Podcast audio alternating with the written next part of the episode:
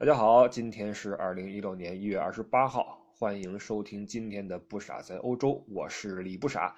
我们今天说的话题呢，比较的中立性啊，没有什么对错，没有什么历史，没有什么冲突。我们来聊一聊国际青年旅社这个话题。呃，当然了，它和欧洲也有关系，它是从欧洲呃创始，并且向全世界去扩展的。我们从它的来源说起吧。呃。创始人啊，叫做理查德·希尔曼，呃，是一个德国人，出生在1874年，出生在一个教师世家。那么最后后来呢，就子承父业，也成为了一名伟大光辉的人民教师。呃，西方的教育啊，他尤其在青少年阶段，他是非常注重学生的除了知识体系以外的其他能力的培养，比如说你的社交能力，你的呃户外运动能力。那么在课外也好，在假期也好，就会有大量的呃户外运动，带着学生们走到自然里面去，去有一种就是体验教育吧。我们今天中国也在学啊，包括一些呃组织机构也在呃做一些夏令营类似的这种这种组织呃体验教育。嗯，那么这个席尔曼先生带着学生们呢，就不可避免的要经常出去露营，有点像童子军那个性质啊，出去扎帐篷，出去远足。锻炼你的意志品质啊，让你去接触自然等等。那他在带着学生出去露营的时候呢，我们说欧洲的天气也是说变就变，呃，一会儿刮风，一会儿下雨的。呃，被淋了几次之后啊，这个希尔曼就开动脑筋了，说这个我们假期出来远足，晚上跟野地里住着，又风又雨的，那旁边就是学校，那个假期学校都是关着门呢。为何不把这个学校利用起来，作为学生们临时的住所呢？对吧？于是就有这样一个想法。之后呢，这哥们儿开始在报纸上去呃登出自己这个创意，并且号召呃本地的乡亲们来支持他。很快的，他也得到了一些回应啊，呃，不断的有一些乡亲们呀、一些家长们呀，开始给他捐赠一些简陋的床板、简陋的被罩、衣服种种。于是就这样，在一九一二年，全世界第一家由校舍改建而成的，呃，青年旅社就这样诞生了。它只给露营的学生们提供最基本的住宿服务啊，其他的附加的服务什么什么都没有。那这个东西一旦呃产生，于在这个欧洲呢，立刻引起了效仿啊。很快的，不只是在德国，包括其他国家也开始纷纷的诞生这种简陋的旅社，用来。呃，给学生们，包括给远足的家庭们提供最基本的住宿的服务。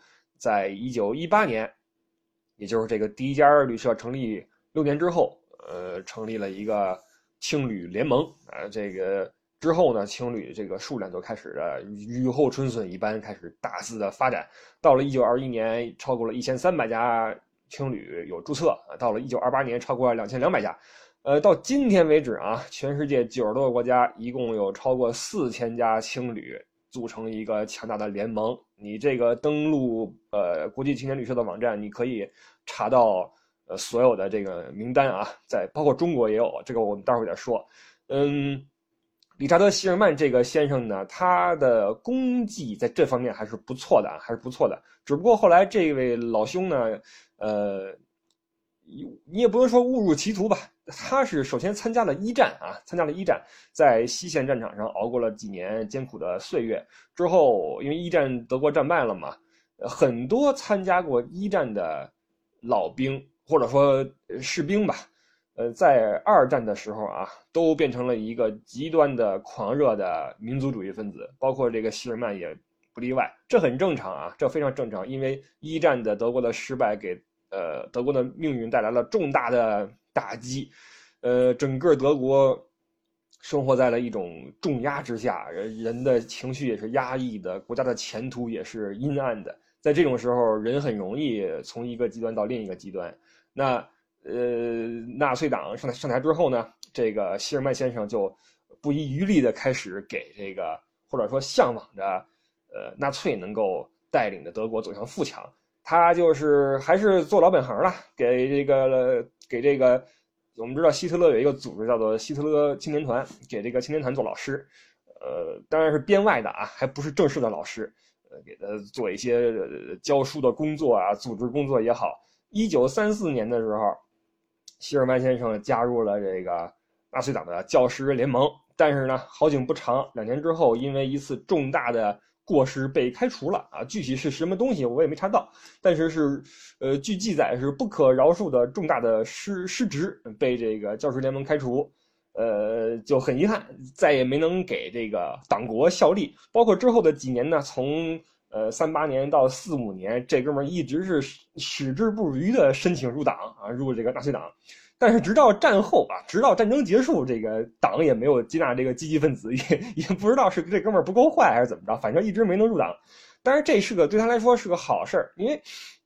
如果他真的在这个党内做了要职，并且有了一些什么罪行的话，战后还要被清算。呃，正是因为他在呃二战期间也没有什么成就，在他这个享有成就的地方没有什么成就，呃，战后呢，他又又恢复了这个自己的青年旅社联盟的主席的席位，因为战前的就是主席了，只不过战争一爆发，你你你你荷兰有联盟，法国有联盟，那你都是敌对国的，那自然这个联盟就。解体了，或者说暂时就搁置了，他这个主席的职位也就被架空。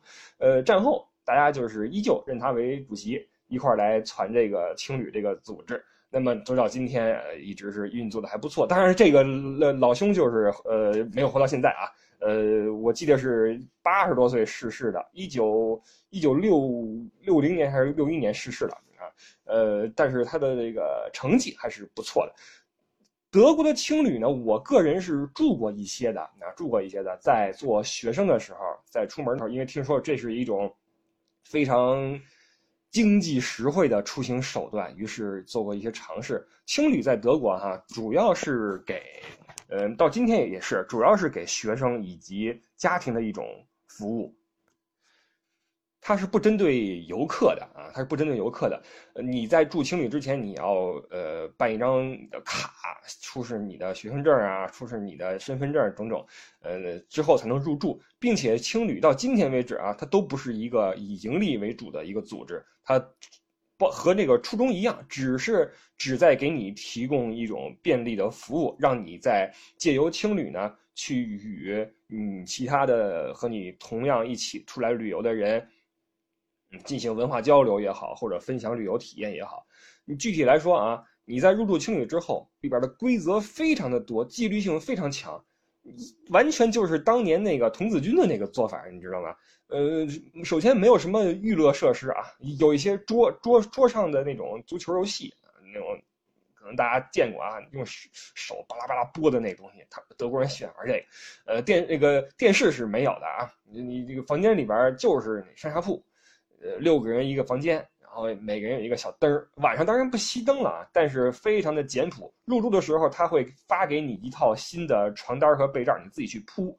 而且呢，你在呃拆靠的时候，你要把这个床单和被罩自己给它拆下来，扔到这个洗的那个洗衣服那个大筐里去，你要自己去收拾啊，这都是你自己要做的事儿。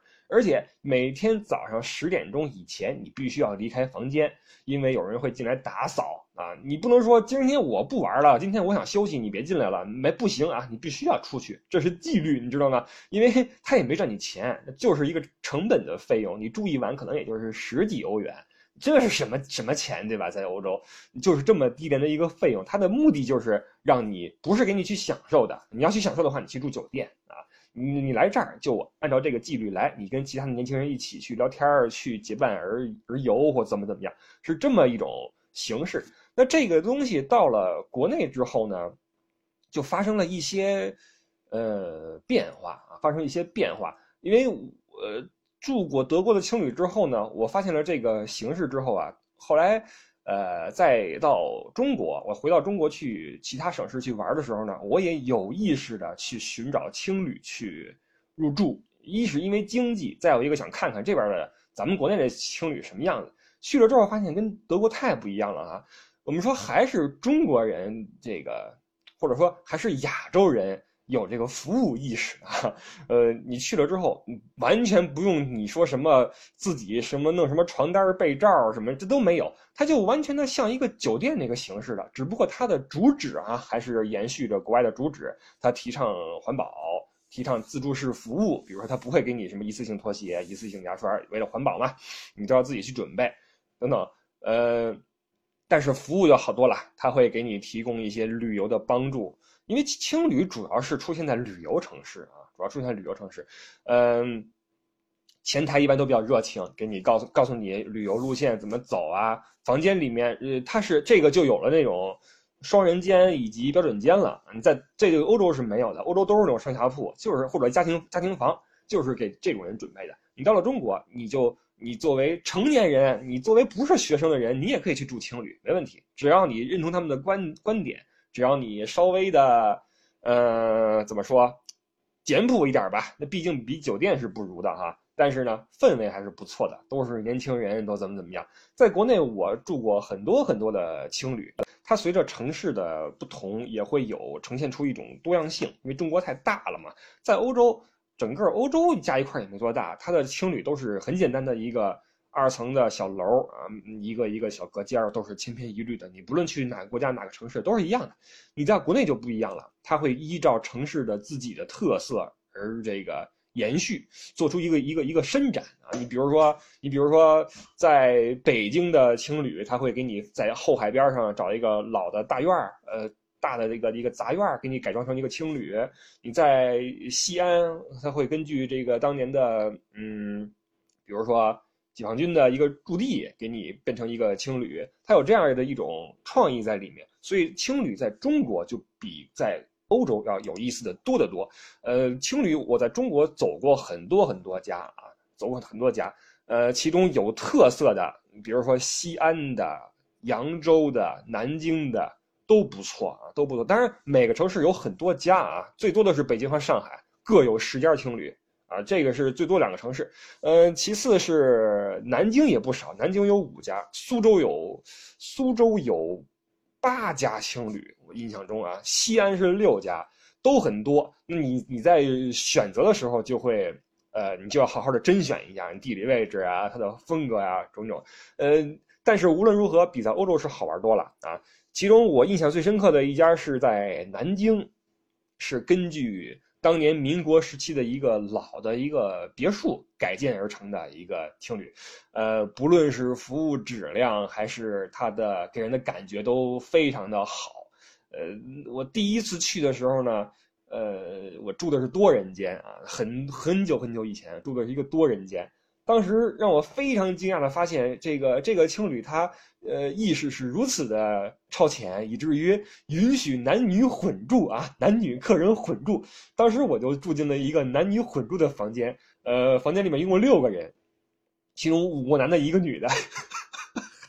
都是同龄同龄人啊，都是二十多岁的同龄人。你可千万不要觉得说这个这女的吃亏了，这女的怎么样？我告诉你，现在时代可不一样了。当天晚上，我觉得这个这个女士比我们任何一个爷们儿都高兴，给她兴奋坏了，你知道吗？呃，我就一直聊天聊到两两三点，就大家气氛特别的好，聊这个第二天去哪玩啊？是去总统府啊，还是去什么中山陵啊？呃，也认识了不少朋友。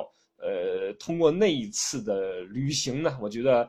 呃，青旅在中国不仅是实现了原本这个希尔曼先生的设想，给你提供住处、提供文化交流，并且呢，他会给你呃很多更好的感觉。你在欧洲的这个青旅太简陋了啊，到了中国之后，呃，服务性就好了。那在南京这个青旅那天晚上，除了五我我们这五个人，呃，我们这个六个人，五男一女，其中这个五个男的里面呢，还包括一个老外啊，这老外倍儿神。他是常住在这个房间里面的。我们去的时候跟他一聊，这哥们儿已经跟那儿住了得有个两个月、三个月了，天天跟那儿窝着，晚上睡觉还打呼噜，特别的响，给我们吵得够呛。呃，你也不知道他是干嘛的啊。我发现这个近年来中国很多这种外国来的这种混子，这种二十当当岁，呃，小三十岁，你也不知道他在干什么，成天跟这儿也没什么正业。在青旅里边一住，你你你，他住在这块儿，唯一的原因就是这儿便宜，你知道吗？他你想多人间一晚上，当时的价格我记得是四十块钱一晚，你想想这是什么价格？你出去住酒店的话，一晚上多少钱？你是这个的，你至少要五倍吧，对吧？至少要六倍吧。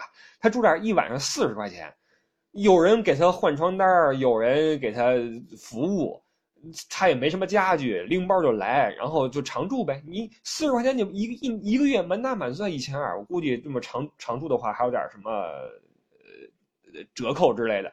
这就是等于是变相租一房，然后天天下午起床，呃洗洗个头，然后喷点香水，吃个吃碗面条就出去了。晚上去什么酒吧，去什么夜店，然后这个呲呲妞什么的。我觉得这种混子，大家一定要。咱们现在中国啊，咱们奥运会也开了，世博会也开了，该这这个老外见的也挺多的了，该分得出来什么人是正经人，什么人是混子了啊！这种混子跑这儿来，仗着自己说口外语，一个外国人会说自己的母语，这事儿很新鲜吧，朋友们？我就不明白为什么一个会说外语的外国人在中国有的时候会受这么这么大的欢迎啊？难道是都是找人去练外语去了吗？我也不知道啊。反正出去之后就是如鱼得水，在这个夜店呀、什么酒吧也好，玩的特开心。然后晚上回来开始打呼噜，开始怎么着，倍儿讨厌一个人啊。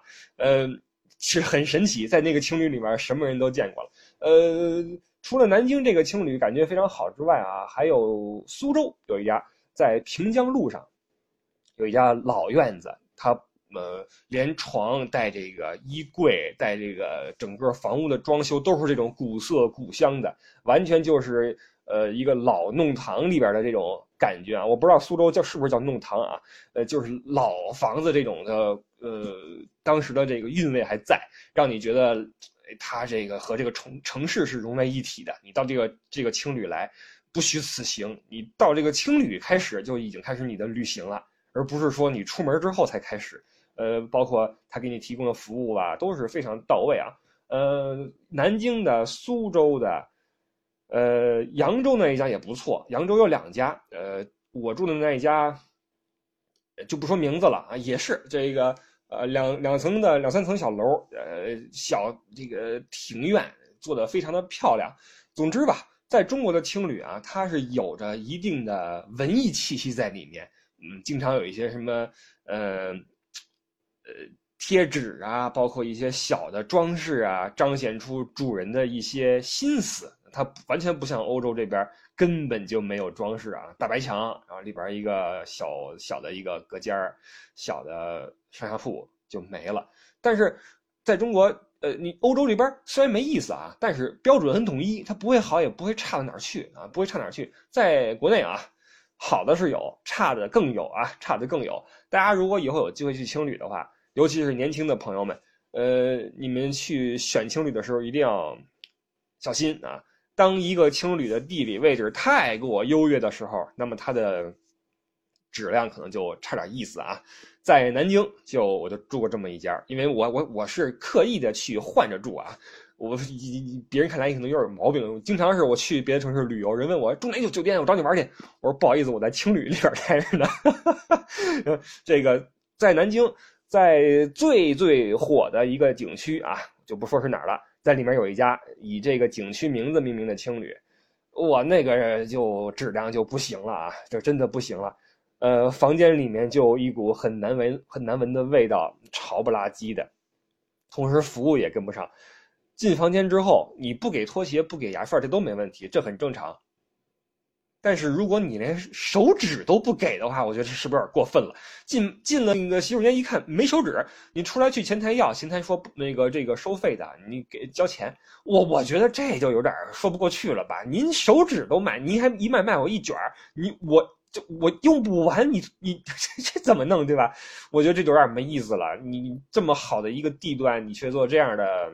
你你环境就不好，整洁性又又不又又不行，你还这么赚钱就没意思了，就有损南京大首都的这个呃称号了。南京人一向的热情朴实好客，结果那次的体验并不是很好。呃，还有一些在，嗯，有一次在济南啊，也是住进一家一家青旅，呃，就发现它和呃南方这些城市的青旅比起来就。呃，更加的粗犷一些了啊，这往好听了说啊，就是粗线条一些。你想，嗯，什么南京的、苏州的、扬州的，我都去过，杭州的也住过，都不错啊，都是很秀美的。到了济南，哇，这个出大汗的地方，这个青旅就明显这个就粗线条了。呃，装修上就是一个有点像当年的招待所，这么一个性质。然后墙上贴了一些胡乱的墙贴，彰显出一点伪文艺的气息吧。呃，总之整体的感觉也是不行。呃，头顶的灯也是昏暗不堪，然后楼道里面一股潮气，然后这个。呃 咱们北方人也比较的粗啊，穿着踏拉板在那个楼道里边趟来来趟去的，就是感觉就是差点意思啊，稍微差点意思。北京的就没住过了，不好意思啊，因为家门口从来没有想过要去青旅去住。上海的也住过，也是就是整体的感觉还不错了。大体来说啊，中国的青旅还是比较有意思的。它就算是质量良莠不齐，但是。呃，你去体验一下也没什么坏处，所以，呃，大家以后哈出行的话，到国外的话，千万不要选择青旅去住啊，实在是没法没什么意思，而且它的地理位置都是很偏的。嗯，咱们去国外来玩的话，咱们一般都会选择住在市中心也好，火车站也好，不会住在那个青旅。青旅他们都是因为房租的问题嘛，他们这个不盈利，只好住在。边边沿沿，人人人人都是坐着公车去或者自驾开过去，呃，地方也很偏，然后也不也没意思。在国内一般都是在景区边上会有一个青年旅社，大家在以后在国内玩的时候啊，年轻的朋友们可以去，呃，去尝试一下青年旅社，去认识几个朋友，分享一点，呃，旅行体验，应该还是一个不错的经历。那有人说我不住青旅。我我我我想开一个青旅行不行？这当然也没问题啊，当然也没问题，也不难，就是一个加盟的费用的问题，而且加盟费用也不高。它分成了四个档啊，把城市分成了四个档，其中北京和上海是一档，在这两个城市开青旅，加盟费是最高的，但一一年无非也就是两万到五万不等啊，取决于你的床位多少，最低两万，最高是五万。那二线城市呢，就是包括西安呀、杭州啊。那就便宜点就一万五到两万五不等。三线包括南京、重庆、武汉、苏州，当然了，这是它它的分档啊。这个不是说我们不是说这个这呃二二类和三类就一定的说是不一个比一个不好，不是那意思啊。他把这个分成了这几档，三档就是南京、重庆、武汉、苏州这些城市，呃，年加盟费是八千到一万五。那四线的就更便宜一些，比如说丽江啊、大理啊，一年是六千到一万。年费啊，年费，你交了这个年费之后，当然这这个加盟不像什么豆点饼、什么鸭脖子那么简单啊。你你你交了这个费用，你还要提供你的这个条件给总部去审核，总部过来派人过来来培训，包括来检验，都成都没问题了，你才算 OK 啊，你就可以。享受到呃国际官网上把你挂上去的这个待遇，那么外国的游客、外国的学生们也好，年轻人也好，在搜中国的青年旅社的时候，你的这一家就在名单里面了，就可以招揽顾客。当然，你这个定价也不能太高啊，因为你既既然加盟了青旅这个组织，就代表了你认同他们的理念，就是这不是一个以盈利为最终目的的机构。因为在中国，青年旅社这个概念还不是很普及啊，很多人对这个不是很熟悉，所以今天就拿出来聊一聊。嗯，感谢当年的希尔曼老爷子有了这个创意，使得这么长时间以来，世界各地的年轻人可以借由青旅融会贯通啊，认识外面的世界，认识每一座陌生的城市。呃，当然了，现在出行有很多选择，除了青旅和快捷酒店之外呢，还有另外一种形式啊，最最近几年特别火，叫 Airbnb。很多大城市的人开始在这方面下功夫去经营。呃，具体来说就是把自己家的一个房间或者一个沙发，或者干脆是一整套房，定期的租出去，租给背包客，拎包入住，提供这样一种服务啊。总之，现在的社会越来越便捷，我们出行的话选择越来越多，大家可以自行去考虑。但是，呃，还是推荐年轻的朋友们。多去青旅里面感受一下，呃，我现在还能记得当年在青旅里面和来自世界各地的朋友们一起聊天的情景，气氛是非常好的，也认识了很多朋友。希望这种气氛能够一直延续下去吧，好吧？呃，今天的关于青旅的话题就说这么多。那么想听更多以往的节目，可以新浪微博艾特李不傻。呃，之后的话题我们继续找时间再聊。感谢各位今天的收听，我是李不傻，咱们下回再见，拜拜。